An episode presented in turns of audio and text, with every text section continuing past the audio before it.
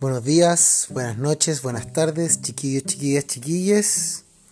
Eh, primero que todo, eh, mil disculpas por la tardanza en este podcast. La verdad es que tuve eh, algunos contratiempos en relación a las publicaciones, pero voy a tratar de hacerlo lo más corto posible para que les sea posible desarrollar el trabajo. ¿ya? Este podcast corresponde a la clase número 4 de filosofía plan común de tercero medio, ya para que nadie se confunda, igual esto está en el nombre. ¿ya? Y el tema de la clase, si la clase anterior tenía que ver con la pregunta filosófica, esta clase tiene que ver con la respuesta filosófica.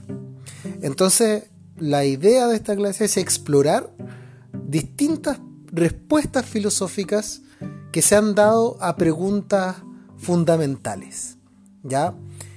Eh, ¿Cuál es el propósito de la clase? Según lo que en el PowerPoint dice, conocer algunas características del quehacer filosófico a partir de los planteamientos de diversos filósofos, para proponer respuestas posibles a una pregunta filosófica y comprender que existe una diversidad de posibilidades de pensar, dando lugar a múltiples perspectivas. ¿Ya?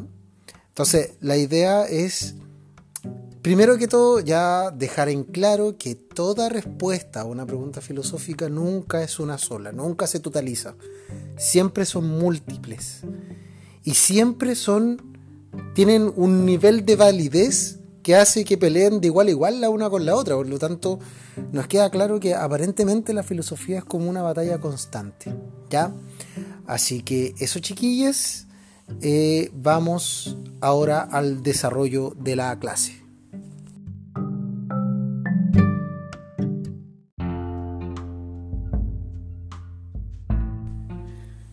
Ya chiquillas, a ver, según el PowerPoint, eh, y la, la, filosofía tiene distintos modos de respuesta, o tiene distintos objetivos con sus respuestas, con sus investigaciones, con sus propuestas.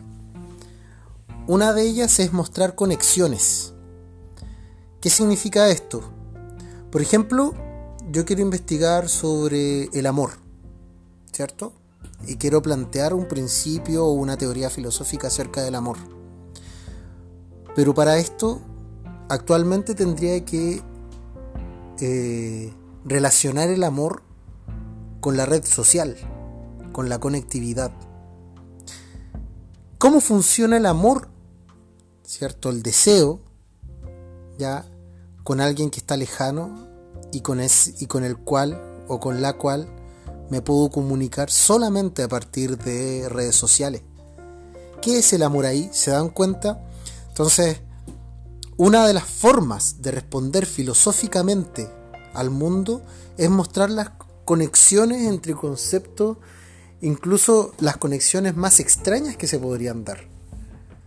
Hace poco leía un filósofo, eh, un, filósofo eslovenio, ¿cierto? llamado Slav Zizek. Y el tipo decía eh, que él, él hacía la conexión para entender cómo funcionaba la cultura alemana, hacía la conexión con la caca alemana. Y decía, bueno, ¿cómo es que eh, Alemania oculta su caca cuando hay países como Francia que en realidad históricamente la han mostrado todo el tema de los viaductos? Entonces, habla de la cultura alemana como una cultura precisamente bastante, eh, bastante hacia adentro, ¿cierto? Que no, muestra lo que realmente es. Siempre se, quizás se va con rodeos. Y a la sociedad francesa la muestra como una sociedad más explícita y claro, su caca no corre en viaductos subterráneos, sino que corre en viaductos a vista y paciencia de todo el mundo. Bueno, pensemos en la caca y la sociedad chilena. ¿Se dan cuenta de que hay conexiones entre conceptos? La otra característica es la clarificación de conceptos. Entonces, ¿qué significa eso? Significa quizás, a ver, los conceptos en la historia de la cultura, pensemos cinco siglos antes de Cristo hasta ahora, pensemos en, miles de años, ¿cierto? los conceptos que van pasando por boca de los distintos integrantes de los periodos de, la historia que nos anteceden, los conceptos nunca son iguales a sí mismos, siempre se ven revestidos de su, de su tiempo. Y en esto de que los conceptos que nosotros usamos se ven revestidos de su tiempo, sin ir más lejos, por ejemplo, el mismo concepto amor o el concepto política. La política de ahora no es la misma política de hace 150 años atrás. ¿Cierto? La comunicación no es la misma comunicación de hace 150 años atrás. La amistad no es la misma amistad de 150 años atrás. Por lo tanto, ¿qué, hay que hacer ahora? ¿Qué hay que hacer actualmente? Pescar el concepto y tratar de clarificarlo según la relación con el presente que este concepto eh, tiene. Por lo tanto, hay uno, esto implica, como dice el mismo PowerPoint, clasificar, ordenar y matizar, despejar malos entendidos y comprender mejor un asunto que inicialmente parecía confuso. La otra característica es descubrir supuestos. ¿Qué significa esto? Cuando yo, por ejemplo, sigamos con el ejemplo del amor. ¿Qué supone el amor? Cuando hablamos de un supuesto, hablamos de algo que va como parásito del concepto que estamos ocupando. ¿Qué, se, qué parasita del amor? Por ejemplo, el, el, comercio. Por ejemplo, el amor heterosexual. ¿Cierto? Son conceptos arraigados que parasitan del concepto que nosotros queremos explicar. Entonces, les, les, les digo, o sea, ¿Podemos explicar el amor solamente a partir de la heterosexualidad? ¿O podríamos explicar el amor de una manera bastante más amplia? ¿Cierto? Entonces ahí lo que estamos haciendo es descubrir un supuesto para poder explicar un concepto de una manera más clara. Y la otra característica, ¿cierto? Es pensar radicalmente. Esta es mi favorita.